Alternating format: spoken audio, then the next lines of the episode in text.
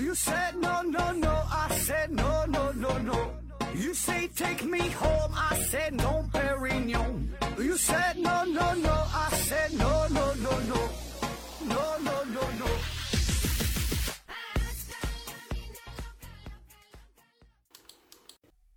拼命探索，不计后果。欢迎您收听《思考盒子》，本节目由喜马拉雅平台独家播出。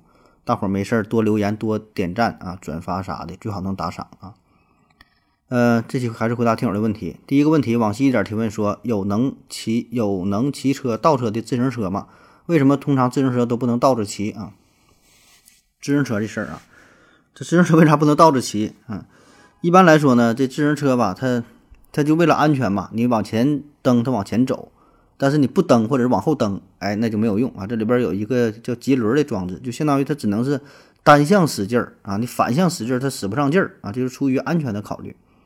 呃，当然呢，也有一些特殊的自行车，这个这个车车脚蹬子跟那个车轮反正它就是一样的，往前蹬往前骑它就往前使劲，你不蹬或者往往后你使劲，那车就停了啊，叫死飞啊，死飞。你你你搜一下，生死的死，飞行的飞啊，有专门的玩这个的啊，叫死飞自行车。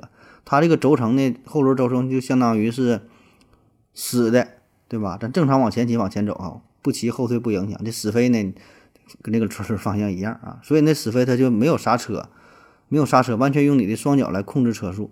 那后来有要求，好像死飞也得安这个刹车系统了，这不知道哈，我也不不玩这玩意儿了。下一个最后的罗维纳人提问说：“主播有个问题一直困扰着我，那就是你明明在在节目当中说。”要去尿尿，结果回来说喝了口水，咱们继续聊。你在厕所里到底干啥了？在厕所里那能干老多事儿了。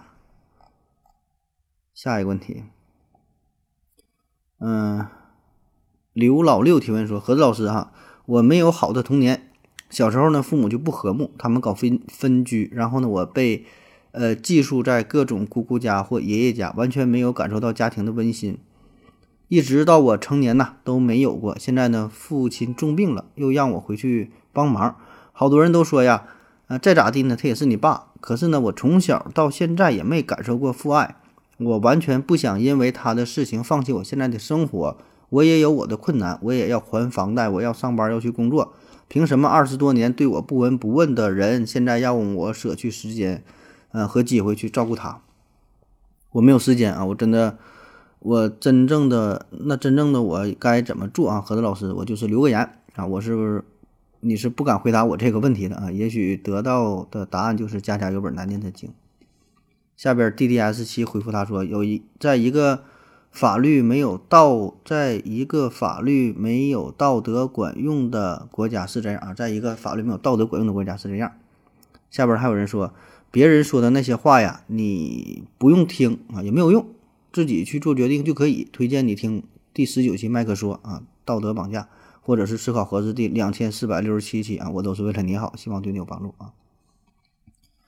呃，这位听友呢提了非常现实的这么一个问题啊，就小时候的父亲对他不好，呃，基本呢没有对他有什么照顾，没有什么父爱啊，然后长大之后了生病了，现在是否要去照顾啊？啊，确实啊，这个问题叫家家有本难念的经，我也没法给出一个所谓的答案啊。这个这种问题，它保证也没有标准的答案，对吧？因为啥呢？你这个生活当中这些都是情的事儿啊，感情的事儿啊，不是理不是法的事儿，对吧？不，并不需要刑法，并不需要民法典去解决啊。公说公有理，婆说婆有理啊。所以呢，这个问题呢有很多种答案，每种答案都是对的，而且呢，我觉得。你的内心深处已经有了一个属于自己的那份答案，啊，无非呢就是可能在这里啊，想要发泄一下，发泄一下，想要表达一下，啊，如果有可能的话呢，也希望得到他人的认可，哎，最好呢能有人说一句啊，对，啊，不去照顾他，不管他，啊，过自己想过的生活，对吧？我觉得这个是您想要的，就是得到一种认同感。所以呢，我的答案就是啊，我支持你的选择啊，就在这件事上，你怎么做我都支持你。对吧？因为你是这个问题的当事人，你比别人、比所有人了解的都多，你听从自己的内心的这个这个声声音啊，就 OK 了。下一个问题，这是代码提问说：何子老师啊，既然哥伦布发现了美洲，那么为什么要等到两百年后白令啊才发现了阿拉斯加？阿拉斯加和加拿大的界限是怎样划定的？啊，关于一个地理的问题。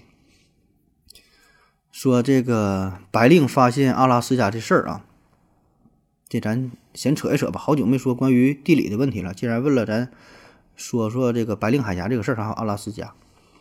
那咱打开地图看一下哈，这个地图的上边啊，就是北边，太平洋北边啊，就咱地图一般都这么放嘛，对吧？就咱中国地图看北边呢是俄罗斯和美国之间，他俩基本都快连上了，有这么个地儿叫白令海峡啊。所以呢，其实俄罗斯和美国他俩离得非常非常近，对吧？就是俄罗斯的最东边楚科奇自治区，另一端呢就是美国的美国的这个阿拉斯加这个地方。那实际上美俄之间最近的地方哈只有四千米，因为它白令海峡真有两个小岛，一个叫大什么什么岛，一个叫小什么什么岛，那名我忘了啊。这两个岛最近的地方是四千米啊，所以不像我们想象的感觉，美国和俄罗斯在地球这两边离得很远啊，完全不是这样啊。就隔了一个白令海峡，而且这个日国际日期变更线也是经过这个白令海峡这个地方，搁这儿不这么拐一下，这么穿过来吗？那总说白令海峡，白令海峡，白令是啥呢？白令这是一个人名啊，是一个航海家，他呢是出生于丹麦，但是呢长期呢是生活在沙皇俄国，一直呢为这个沙皇效命。然后这位朋友提到了说这个哥伦布发现新大陆的事儿嘛，呃，这确实这个是挺早了，大约在十六世纪左右。当时是欧洲开启了大航海时代啊，什么什么葡萄牙、西班牙、英国呀、荷兰呐，对吧？很多皇室，呃，赞助啊，开始了这个航海的大大大竞争，就是啥？呢想向外瓜分呗，想向外向外扩张呗，啊，获得更多的殖民地，获得获得更多的资产。那么沙皇这边就是俄国这边一看，哎呀，这个咱整不了啊！你看，别看俄罗斯这个地方很大啊。但是它出海口很少，就是好的出海口很少。它那边干到北极圈里了，对吧？它没没没没有那个优势。你不像俄罗斯，呃，这个不像西班牙、葡萄牙，这海边往大西洋一干，哎，占据了海洋优势。所以呢，俄罗斯怎么办呢？他想了想，就把这个目光啊投向了东部啊，非常荒芜的西伯利亚地带，冰天雪地的。你看俄罗斯也是。整个的主要人口不都都集集中在它的西边，莫斯科啊，都这边这个地方，东边人很少，那就相当于往这个东边的东部大开发。那么在十七世纪末，俄国人呢，终于呢是到达了勘察加半岛。那整个这个西伯利亚的版图，他找的地方都归入划入了这个俄罗斯的版图这个地方啊。那那时候呢，沙皇最高领导人呢是谁呢？彼得大帝，他也意识到了土地非常重要，就开始疯狂的圈地。他就想看看他这这片大陆往东边使劲走，使劲走，看看能延伸到哪啊！所以呢，在他临死之前有这么一个愿望，就派人一直往东去探索啊，去发现，就想研究哈，扩大自己地盘。那么，在一七二四年的时候，他就任命了呃，在俄罗斯海军服役了二十五年的这个丹麦人哈白令，让他呢是率队完成这次远征行动啊，一直往东干啊。那么，一七二五年一月份。白令呢，就正式从圣彼得堡出发啊，一路向东。那不久呢，探索队就是经过长途跋涉啊，穿越了乌拉尔山，随即呢是进入到了极寒之地，就冷啊。你想想，俄罗斯这地方本身就冷，但是他一月份去的，对不？不知道为啥，不知道为啥他不夏天走啊？一月份正冷的时候呢，寒风凛冽啊，这行动非常的艰难，这走道很费劲啊。那个时代它全凭人力呀，没有什么车啥的。这环境非常恶劣，而且咱说它这里它不是海，你要真要是说大航海这个吧，反倒简单点儿，划船呗，对吧？你在船上吃喝拉撒，在船上起码也不不那么冷，环境不至于那么恶劣啊。但是你真是说的，你在俄罗斯东部远东地区，你这个探索的话，你说你怎么走，是吧？冬天它特别冷，夏天呢还好，夏天是比较温暖，那不那么冷，但是呢路它非常泥泞，还有沼泽，各种意想不到的。风险跟这个海上完全是两股劲儿啊！而且呢，它补给也不足，你吃啥喝啥呀？你看你在船上的话，你可以多带点大白菜，带点土豆子，饿了可以吃点儿，装很多东西啊。但是呢，你这个你这个远征，你你这个走对吧？你带不了太太多啊。所以呢，后来就非常困难的时候，把这个马匹呀都给干死，都给都给吃了。那终于呢，在一七二七年，白令探险队呢是抵达了呃鄂霍次克海岸啊。那从圣彼得堡到鄂霍次克海岸。近一万公里的这漫长的这个路程啊，白令探险队是足足走了两年啊，非常艰难。那白令率领的这个探险队到达了呃鄂霍次克海岸之后啊，不得不面临一个新的问题啊，就是这个地方是远离帝国统治的中心，只是一个荒废的海岸，基本没有人儿啊，根本呢也没有可以渡海的船只，你过不了海，那怎么办？不得不停下来，在这地方建建造了一艘巨大的一个帆船，木质的帆船，命命名为呢圣加夫利尔号啊，先造了一个船。随后呢，白令探险队就乘船渡过了呃鄂霍次克海，来到了勘察加半岛的东部啊，彼得罗巴布洛夫斯克这么个地儿。那么在这里呢，又建立了一个补给点，试图呢以此呢作为一个一个基地吧，来继续寻找亚洲大陆的尽头。那么白令呢，从西伯利亚原住民的这个口中啊，得知了有关美洲大陆的传闻。那当时呢是非常兴奋啊，就说：“哎啊，那边还还还有地儿啊，还有美洲大陆。”然后呢，在一七二八年，为了证明他自己的猜想，这白令呢就指挥着呃圣加弗利尔号，然后就这个他新造这个大船，驶离了港口啊，沿着勘察加半岛海岸向北一路航进。那在一七二八年八月份。圣加弗利尔号船是穿过了浓雾，那么白令呢？突然发现哈，再也看不到亚洲大陆的海岸线向远处延伸了啊！远处是茫茫茫茫的都是大海，波涛汹涌，没有陆地的痕迹。所以呢，都非常高兴哈，感觉自己这真正到了亚洲大陆的尽头。白令呢就下令啊，让这个探险船继续向北航行。他呢是站在船头向东望去，哎，只见这个大海的水天一色啊，浓雾浓雾密布。丝毫呢看不清对岸的虚实，但是呢，直觉告诉白令说，东岸的浓雾之下呀，应该就是陆地了，应该就是美洲大陆啊。那么如果是这样的话，就说说明这啥呢？亚洲大陆和这个美洲大陆之间呢，并不是连接的，但是呢，离得也不遥也不遥远啊。这个是当时这个白令探险队发现的。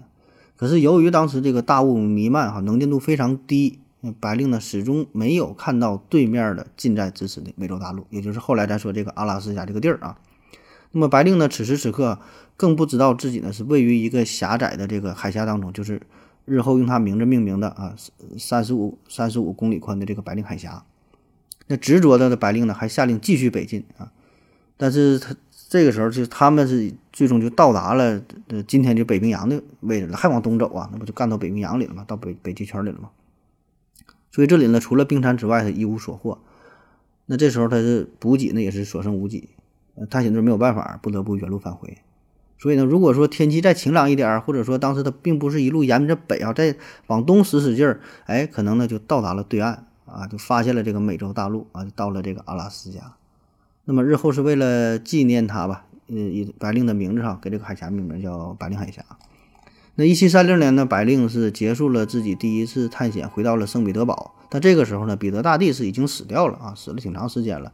新继位的呢是安娜一世女王，她呢对白令的这个计划呢是很感兴趣啊，她也想想想出去探探险，看一看到底咋回事啊。所以呢，很快白令就开始了第二次航行。那么这次探险呢并不太顺利啊，在航上在海上是呃经历了狂风暴雨，呃船上的淡水呀、蔬菜呀也是非常的紧缺，慢慢就断粮了。那这个时候呢，白令的身体也是变得非常虚弱啊。那船上的这些水手啊，慢慢也是染上了坏血病啊，吃不着新鲜蔬菜。那在一七四一年七月十六号这一天呢，天气啊非常的晴朗，能见度呢也很好。哎，他这个船呢，终于啊就是看到了广阔的美洲大陆啊，就是阿拉斯加。但是呢，这回呢，他没能再回到圣彼得堡啊，没能把这个好消息告诉给女王陛下。在一七四一年十一月五号，这探险船呢在狂风巨浪当中不幸触礁了，啊，所以呢他再也没能回去啊，他就是在一个岛上留下来了。后来他也是死在了这个小岛上。那为了纪念他嘛，就把这个小岛命名为这个白令岛。大致就是这么个故事吧。然后说你这个第二个问题，说这个阿拉斯加和加拿大之间的界限啊，这个边界啊，你看一下是个笔直笔直的这么一条线儿。其实呢，这个并不是加拿大人和美国人之间谈判的结果啊。这个事儿说来有意思啊，就是阿拉斯加这个地儿啊，原来呢是归沙皇俄国的，哎，是俄国人的。后来呢，老美啊是花钱从俄国人当中买来了阿拉斯加这么一大片的土地哈，一百七十多万平方公里。当时卖了多少钱？说出来吓死你，七百二十万美元啊！所以这个可以说是全世界最便宜的一笔房地产生意了。七百二十万美元，咱如果不考虑这个呃物价的变化呀，什么玩意儿，什么什么什么增长的，咱就是单纯，如果这些钱七百二十万美元你放在现在的话，也就才四千多万人民币呗，四五千万人民币呗，这算啥呀？四五千万人民币在上海普普通通也就是一套别墅的价，当时买了整个阿拉斯加。而阿拉斯加它是美国，这是现在是美国最大的州，一百七十万平方公里，所以是老毛是悔死了哈。那刚才说了，这个沙皇俄国不一直向东边去探索嘛，想要这个这个发发现未知的区域。那么从十六世纪到十八世纪，欧洲这些列强呢也是向外探索，也想瓜分殖民地嘛。那么他呢是走的另外一条路线，对吧？但是这个北美北美大陆这个地区，他保证是逃不过去，都想占据这个地方。那当时呢，英国、法国、西班牙等等，他们是从大西洋越过大西洋，从这个呃北美大陆北美大陆大陆的另一端登陆的，就相当于他是从北美大陆东边上去的。然后呢，俄罗斯人呢，这这个沙皇呢是从北美大陆的西边，他从两边这么走的，啊。所以呢，那个阿拉斯加呢是在呃北美大陆的西北边嘛，当时呢就是俄国人，俄国人占据着，包括附近的阿留申群岛啊，呃科曼多尔群岛啊等等旁边一些岛这些地方啊。那阿拉斯加这个地方呢是非常盛产什么海狗啊、海獭呀、鲸鱼、鲸鱼呀啊等等吧这些地方啊，俄罗斯人在这块捕鲸，做一些皮毛生意，建了很多的商业据点，哎赚了不少钱。那在一七六三年呢，英国人是通过七年战争战胜了法国啊，排挤到了法国势力，完全占据了北美地区东北部啊。你看，一个占据西北，一个占据东北，基本北边都都都都被人占了。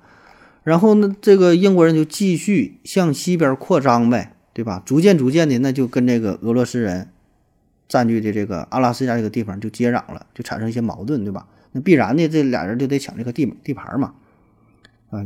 俄国、英国啊，就因为北美地区土地划分的问题产生一些摩擦。那再后来呢，还有这个美国独立的事儿。美国独立的这美国，它也是不断的向外扩张自己的领土，所以这样问题呢就变得更加复杂了啊！就这个地到底是谁地啊？于是呢，在一八二五年，英国、俄国达成了圣彼得堡条约。那根据这个规定，俄国的疆域南疆啊的这个南界啊是北纬。五十度四十分，而东段的边界呢，就是西经一百四十一度，啊，就是以这条经度为界，一刀切，就现在咱看到的这么一个直线，这是当时英国人和俄国人之间签的这么一个条约。所以呢，这就意味着哈，俄国人呢当时控制着阿拉斯加半岛这个地方啊，还包括它的东海岸的这些这些群岛，还有下边呃山脉啊，这个山脉之间这个狭长的地带，这是当时这个。俄国人控制的，那么再后来呢，就是到这个一八六七年了。一八六七年，美国人哈以七百二十万美元的价格从俄国人手中买下了阿拉斯加。那么，那么界限呢，自然也是沿用着之前他和英国人之间画的这个界啊。那为什么买啊？当时这个俄罗斯这地方也是太大了，无暇东顾啊。那这边怕管不明白，有一些战争原因吧，这是另外一个事儿了。反正是卖给老美了，所以现在就形成了现在这个这个地图的这个样式。好了，下一个问题，嗯，布哈哈哦提问说，何总你好，你看，嗯，今天看新闻一加一了吗？上面报道了有关人脸识别的问题啊，说人们担心人脸识别泄露隐私，业主反对小区只通过人脸识别才能出入的行为，呃，还把物业告了。我就好奇，不法分子想盗取人脸信息的话，太简单了，到处都可以悄悄地安装人脸摄像、人脸人脸识别系统。还有呢，凡涉及到人脸识别办理重要事情时，能不能不光刷脸，还要在刷脸的过程当中亲自拿个牌子，上面写着此次刷脸的目的及日期、时间，并大声的读出来啊？那你这刷脸这刷的太麻烦了，这刷。说这个面部识别哈，咱说就刷脸这个事儿啊。关于这个面部识别的问题吧，话题很大哈，就是。咋说呢？咱简单聊一聊，就是在互联网使用过程当中吧，咱们追求的是两方面，一个呢就是安全，一个呢就是便捷，啊，但是这两个东西呢，它很难去调和，就像天平一样，你这边高了，这这边必然就低了，啊，就是你越方便的话，它就越不安全；越安全的话，那它就越不方便，啊，比如说咱平时消费的时候，与一些金融有关的事儿，啊，你转账啊，付费还好，付费可能花的不是特别多多的话行。你要转账大额转账的话，又是登录密码，又是交易密码，又是账户密码，又什么查询密码，很多时候咱闹不清楚啊。最后我们选择往往都是忘记密码，然后呢，重新用这个呃手机短信验证码重新登录、重新设置啊，每每回整的都挺这么麻烦啊。我感觉它这个设计就违背人性啊，总想去吐槽一番。就说这个事儿不能整的方便一点嘛，快捷一些，对吧？方便点，你这互联网怎么整的？现在这么麻烦呢？其实这个就是在追求安全这一块的，对吧？因为安全又涉及到钱呢，那么越安全就越不方便啊。但总体来说，我感觉也还好。你现在这个手机付款的时候，多种选择方式。呃，有一些超市是这个小额免密，对吧？比如说一百块钱、二百块钱以内，你就不用密码了，扫了完事儿，你把付款码亮出来。有的呢是输入数字密码，有的是指纹识别，有的是刷脸，呃，有的是这个图形解锁啊，等等等等很多各种方式。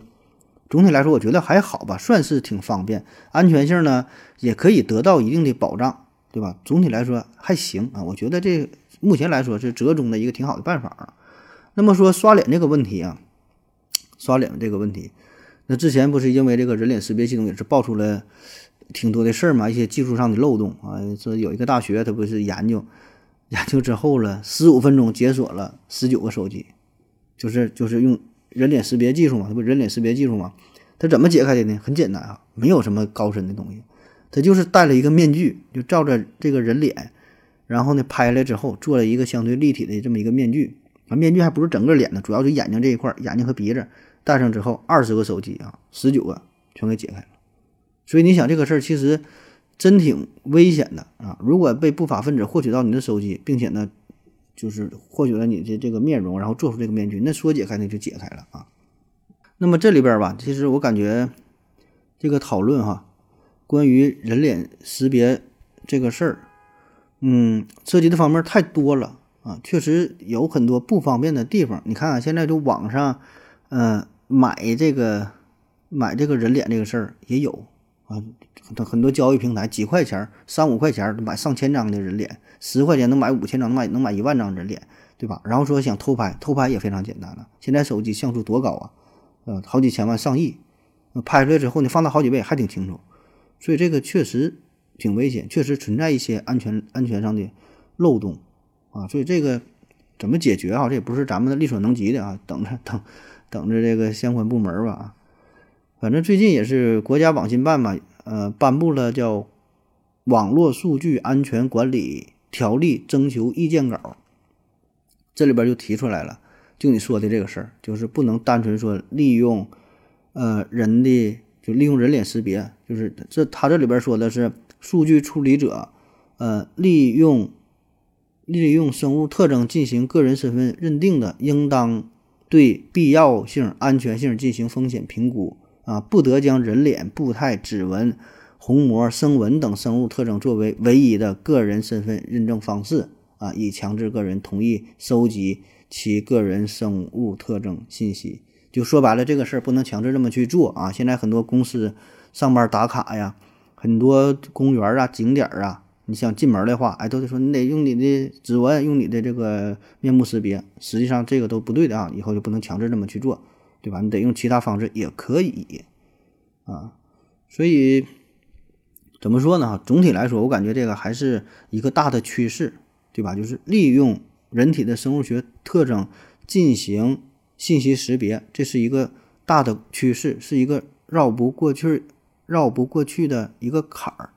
啊，但是说怎么能够更加安全、便利、有效的去应用，这个是值得研究的，而不是说一刀切，我就不让用了，以后啥也不让用了，还得回到最原始的什么什么方式，这个也不对啊。反正话都让我说了啊。下一个问题，往细一点提问说，怎么理解呃侠客精神啊？侠客精神，这问题问的天上一脚地下一脚啊。啥叫侠客精神？我觉得李白有一句诗写的很好嘛，叫就《侠客行》嘛，说是十步杀一人，千里不留行，事了拂衣去，深藏功与名啊，这很有名的这么这么一个诗。这诗很长哈，这是这里边是最有名的这么几句啊，整个诗这是一种很长长诗啊。那李白他除了是一个大诗人，据说他还是他那个时代非常有名的大侠哈。就文学方面，他是那个时代排名第一啊；武武力方面，打架这方面，他是那个时代排名第二啊。真假不知道哈，反正你就当真的听。但我觉得这个李白多少呢，他应该是会点儿，应该是懂点儿啊，起码你看他写的很多诗，这里边都是打打杀杀的，会有这些描述，有一种这个侠气啊，一种豪气，哎，里边有股子不该是这个文人文人这个劲儿，能看出来他是干过架啊。那么说这个侠客精神啊，我觉得侠客精神有这么几方面哈。第一呢，就是他武功必须得高。对吧？说是精神，但是本身得得有这个实力。侠客嘛，最基本的要求就是啥？就是用武力来解决问题，得打人，得杀人啊！儒以文乱法，武呃侠以武犯禁，就是用武力解决问题，用暴力解决问题啊！因为遇到讲理的人在跟你讲理，那遇到不讲理的人怎么办？那咱也不讲理，就跟你干啊，干死拉倒，就看谁武功高，对吧？就得打打杀杀了，这是侠客精神的。最基本的要求，你得有能耐有武功。第二个呢，我觉得就是不追求名利哈，不追求名利。你看，叫呃杀了杀人之后嘛，杀人之后这这个事了拂衣去，那个千里不留千里不留行啊，深藏功与名，对吧？你找不着他，不求名不求利，追求的是啥？正义，追求的是是是是平等啊，不为名利，不为女色啊，当然特漂亮的除外啊。我觉得这个这就侠客。啊，当然，很多时候呢，这个侠客只是出现在小说当中，是我们幻想的。现实世界，我觉得真正的侠客很少啊。所以呢，我们为什么会推崇侠客精神？其实就是代表了我们很一种很美好的愿望啊，希望有更多的大侠惩恶扬善，维护和平，伸张正义，对吧？因为世道太乱了啊，当官的也不行，那怎么办啊？靠谁？我们就希望能有侠客出现。恰恰是因为这种侠客非常稀少嘛，所以我们才歌颂所谓的侠客精神。我们这这才需要侠客，需要侠客存在。当然，这个是万恶的旧社会，对吧？特殊的这个封建时代的一个特殊的产物啊。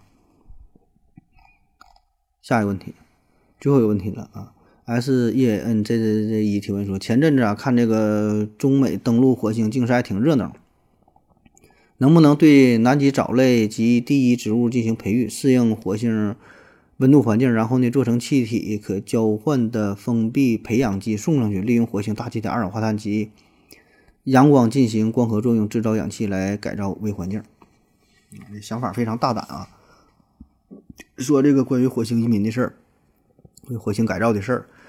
嗯，前两年，前哪年？二零一八年应该是二零一八年啊！我我还做了一期节目聊这个事儿，就是有个新闻说在火星上发现了液态水，是火星的南极还是北极嘞？南极好像是吧，发现了液态水的形态，这个存在，当时是刷爆了科技圈，然后有人推测嘛，说那有水存在，很大可能就说明火星上存在生命。啊，过去存在生命，现在呢也很可能存在生命，水里边可能就有。啊，当然这种生命不是咱们说的这种人类这种文明，可能是非常低级的这种形式啊，所以呢，离咱们人类真正移民火星也不远了啊，移民火星不是梦啊，特别是还有这个马斯克大神对吧，待着没事呢就发射个火箭啊，也说要。移民几万人、几十万人到火星上，给地球做个备份啊！感感感觉这个移民火星真的就在眼前了啊！那么想移民火星啊，最重要的一个事儿就是火星的这个环境非常恶劣啊，强烈的辐射、缺氧、呃低压、温度变化大，太高温度、太低的温度，对吧？这是这个环境太恶劣了，不适合咱地球人生存。但是尽管如此呢，我们发现了一个好一个好处啊，一个好消息。就是火星，它目前的这个特征、这个形态，跟早期的地球极为相似。话说，在二十五亿年前吧，大概吧，差不多吧。家里有老人可以问一问呐。二十五亿年前，地球上的环境跟现在的火星差不多，也是强烈的辐射。那时候没有什么氧气呢，对吧？呃，温度温差变化大，白天贼热，晚上贼冷，因为没有大气层，没有大气保护嘛，对吧？所以呢。这种这种这种情况给我们带来一些启示啊！那个时候的地球是啥样的？跟地球呃跟火星很相似，但是那个时候的地球呢，哎，有一些少数的微生物存在，就是在这种非常极端的环境下，它们仍然能够生存，能够繁衍。那么这里边其中就有一类非常极端的微生物啊，就是你提到的藻类。藻啊，草字头三点水，三个口一个木啊，藻类，平舌翘舌，反正这玩意儿藻藻类藻类啊。它们呢可以在海洋当中大量的繁殖，然后呢利用光合作用啊吸收二氧化碳，放出氧气。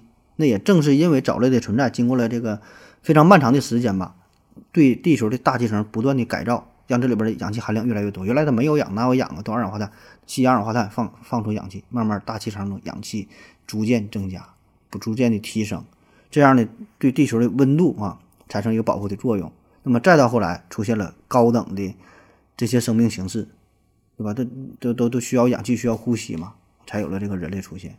所以呢，这就给我们带来了一个非常重要的启发啊！就像就像这位朋友说的，哎，那咱们是否可以把这个地球上的这些藻类哈，这些这些极端的这些微生物哈，移植到火星上，让它在那边活着呗，对吧？你那火星上跟地球上那时候不很像吗？那咱运上去，这不就挺好吗？因为真说的，你要到了技术成熟之后，咱可以移民火星了，就是能飞船飞上去，能飞回来，但是总这么来回飞。这这个最基本的资源靠这个地球上运输供给的话，这成本太高了。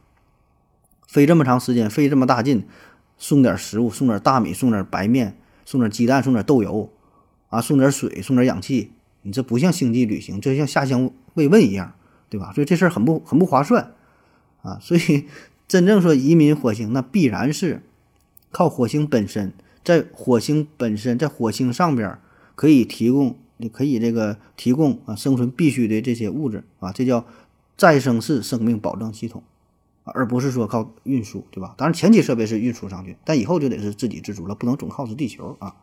所以呢，这个藻类确实是目前来说吧，呃，备选方案之一，呃，就是利用光合作用固定二氧化碳，释放出氧气。那有这么一个数据哈，我查到的，说是一个宇航员。啊，如果为一个宇航员提供足够的氧气的话，那么大约需要种植十五平方米的高等植物啊，种点花花草草、树木啥的，十五平方米。那么如果换作是藻类的话呢，大约只需要一平方米的这个藻类啊，就能提供同样多的氧气啊，所以呢，很节省空间啊。而且更重要的就是啥呢？咱说这个藻类嘛，它可以适应非常恶劣的环境嘛啊，你高等植物你在这上面根本就没法长，哎，所以这个藻类哎，它有它的特点。再有呢，藻类也可以处理氮磷呐，整整这些废水、这些代谢的废物，实现这个物质的循环再利用啊。当然，这些也只是 处于设想的阶段嘛，呃，顶多呢能在实验室里边啊模拟一下，哎，可以确实呢可以可以可以利用一下啊。但是真正说到火星上什么样，这个呢还是稍微我感觉还是远了点啊。反正咱也是充满信心吧，对，走着瞧吧，看以后能发展成啥样吧。好了，感谢您各位收听，谢谢大家，再见。感谢您的聆听。如果您也想提问的话，请在喜马拉雅平台搜索“西西弗斯 FM”，在最新一期的节目下方留言即可。欢迎您的参与，我在这里等你哦。